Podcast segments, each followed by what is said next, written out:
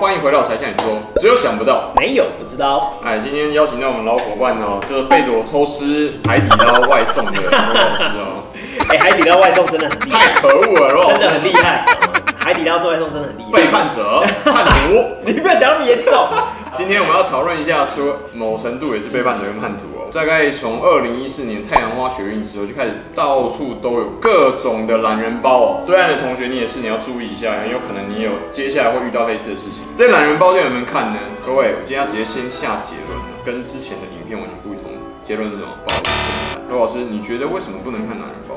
懒人包的产生，基本上它是一个这个时代的一个必然啊。也就是说，我们大家都没什么时间，然后我要真的要去查资料，然后我要真的要一个一个前因后果全部查清楚的话，我可能要花好几个小时。可是懒人包可能就是五分钟、十分钟就可以告诉你这件事情的一个来来龙去去脉。换言之，它是什么？资讯爆炸时代，针对我们的懒惰，或者说我们的资讯过载的症状的一个某程度看似最优解的一个产物啊。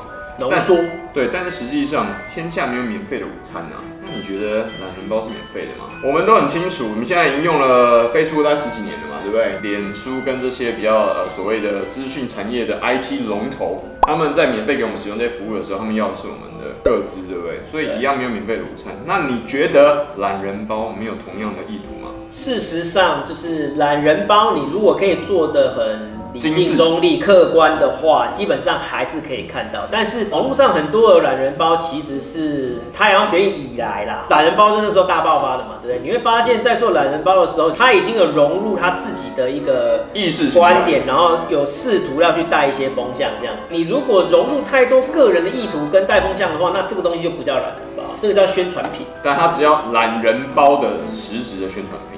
资讯爆炸的状况底下，就是太多资讯。你看一天在 YouTube 上有多少影片，你能够看得了多少？就算这些东西全部都懒人包，你都是所谓的精髓嘛？但实际上它真的是精髓吗？这要打一个很大的问号。像跟罗老师来说，我们频道的重点是，我们希望各位的粉丝都要做一件事情：你看到懒人包的时候，你必须要带一个很大的问号跟质去看这些东西，因为天下没有白吃的午餐。罗老师，我看你很帅哦。我免费给你这些资讯哦，这些东西都只是有正向价值的，我没有任何一丝一毫自私的意图在里面。各位，不好意思，我现在跟你讲，我的频道我是要掐饭的，我是要赚钱的。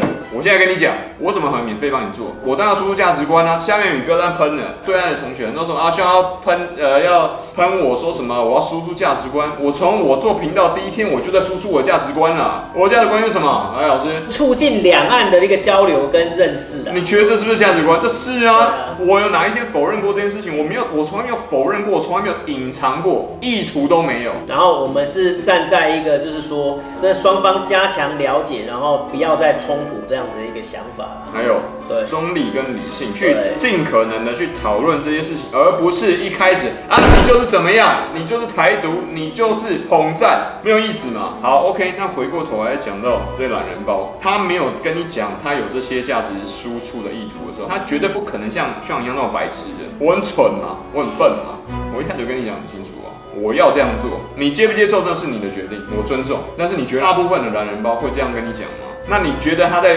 帮你消化、吸收、同整、分析这些很庞杂的资讯的时候，他会不会融入他自己想要做的事情？会啊。你第一代的懒人包就是什么？就是你现在所可以接收到任何 ABC、BBC、CNN、中天、TBS、对民视、三立、RT、Russia Today、半岛电视台都有，因为他已经做了同整、筛选过这些资讯了，他已经就某程度，他就是懒人包了。新闻就是。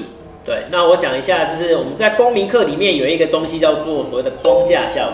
哎哎，媒体它在报道的时候，它有一个预先设置的东西，会让我们看到这个新闻的时候，基本上我们已经被它框住了，这样子哈，就是我们会在他们的框架里面去思考，好，所以说大家要有一点警觉心呐。我还是那样讲，就是说懒人包不是说不完全不要去看，而是说你自己要有判断能力。好，那你如果发现这懒人包里面哪里好像怪怪的，你要有搜寻其他资讯的一个能力在，要不然你就是完全被这个懒人包带着走。对，哦，你这边真的被这个框架效果给框住了这样子。那基本上我们是不鼓励这样的一个情况。哦，你要有自己分辨跟自己搜寻资讯的一个能力，这样会比较好一点。所以要怎么样做到搜自己搜寻能资讯的能力呢？很简单，第一个，你在看到你的脑海哦，会直接认定对方，这可能不是你的原力，但是你的脑海本能的会说啊，这是敌对的资讯，因为你的脑只会出现刺激，而且是反抗、排斥的效果的时候，那反而是你要接触的资讯，因为那代表说跟你原本觉得很舒适、相处很融洽那些资讯的来源，你习惯那些资讯来源是有冲突的。而那反而是你需要去了解更多的部分，因为那代表这世界上有另外一块是你完全不了解的，对，的一块角落，而那个角落也是这个世界的一部分啊，也是别人的观点啊，你是不是要尊重？如果你期待的是中立跟理性的话，那这是你需要做的，这第一个事情。第二件事情，在看任何的类似男人包括任何的新闻的时候，这个新闻来源或者说它电视台。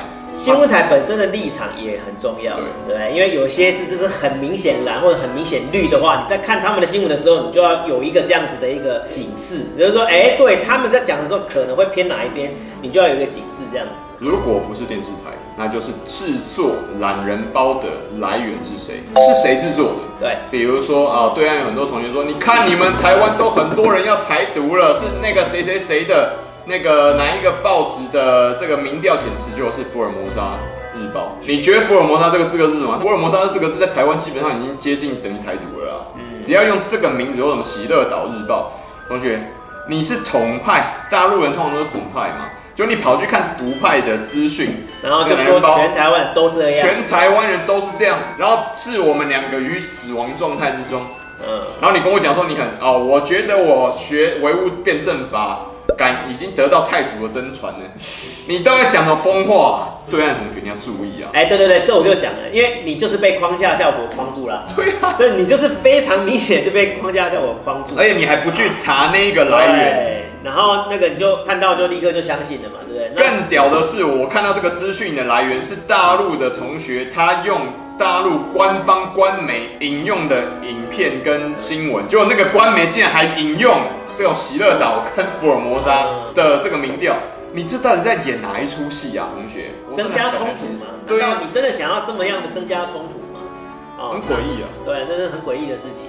那我们在公民教育里面还有一个东西叫做媒体试读啊，媒体试读能力是非常重要，大家都要有啊。你要独立思考、独立判断、独立查证，然后还有自己能够去辨别是非的那个能力。那我们希望大家都可以有这样子。还有一个就是你要跳脱框架，你就一直在你的框架里面思考，你当然不知道别人在讲什么，然后看到别人就是错的。有时候能跳脱一下框架啊，因为你可能被框住了啊，你可能被框住了，但但你却不自知。哦，所以就很多人都都来我这边，然后骂骂我是井蛙，骂我们是井蛙嘛。所以我觉得大陆人真的很喜欢骂那个别人是井蛙，通常骂别人井蛙的哦，你自己就是井蛙了嘛，对不对？啊，很多人都进来，然后呢啊跟井蛙谈论着看井蛙做这个什么东西，只要跟你意见不一样就是井蛙。那你要不要思考一下？你很有可能你自己就是那个井蛙。通常骂你是井蛙的人哦，自己连护照都没有用过啦。他完全没有出过国啊，完全没有看过其他的那那些新闻或报道，或者是真正的别人的一个观点啊。可是跟他跟他不一样，就立刻就是。还有很多同学，无论是台湾的跟对岸的，那官媒复读机啊，TVBS 跟三立啊，然后大对岸就是 CCTV 的新闻报道播出来，就直接把那一副那个剪架贴上，然后放在脑子里面，然后开始讲，然后就说那是你自己的观点，你到底在说什么？那我们还在讲啊，哈，就是真的就是。对于这些官方或者是这些所谓的政治类的东西，哈，其实，在台湾都有一个习惯，我们都会抱着怀疑的角度去看。对，我们已经受到很强烈的训练，就是你不要一开始就认为它是真的，知道吗？因为通常都是错的。对，那我们当然是也是希望说，大陆的同学朋友们，你们在看对岸的那些新闻的时候，也要抱着这样一个怀疑的心态，对不对？一个人不可能什么都是对的啊，一件事情也不可能就是包括我们两个。对，真的，我们也不敢说我们就是完全都是对的，而且你绝对不会在别的频道里面听到频道主讲这句话。对，所以这就是我们有底气说自己是尽量中立跟理性的底气。我们也有可能是错的，如果我们真的是错了，我们也愿意承认这件事情。好，但是我们在在讲出这些东西来的话，是经过我们去消化、吸收各种不同来源的资料之后，再做出来这样子的一个结论。对，好，那大家大家要知道这件事情，我也希望大家有这样子的一个观念。没有错，这样就会很健康的一个媒体环境。今天了解懒人包为什么很有可能是毒鸡汤了吗？OK，才像你说。快在下一个男人包见到你，拜拜。喜欢我们的频道吗？按赞、订阅、分享，小铃铛开起来哟！哦。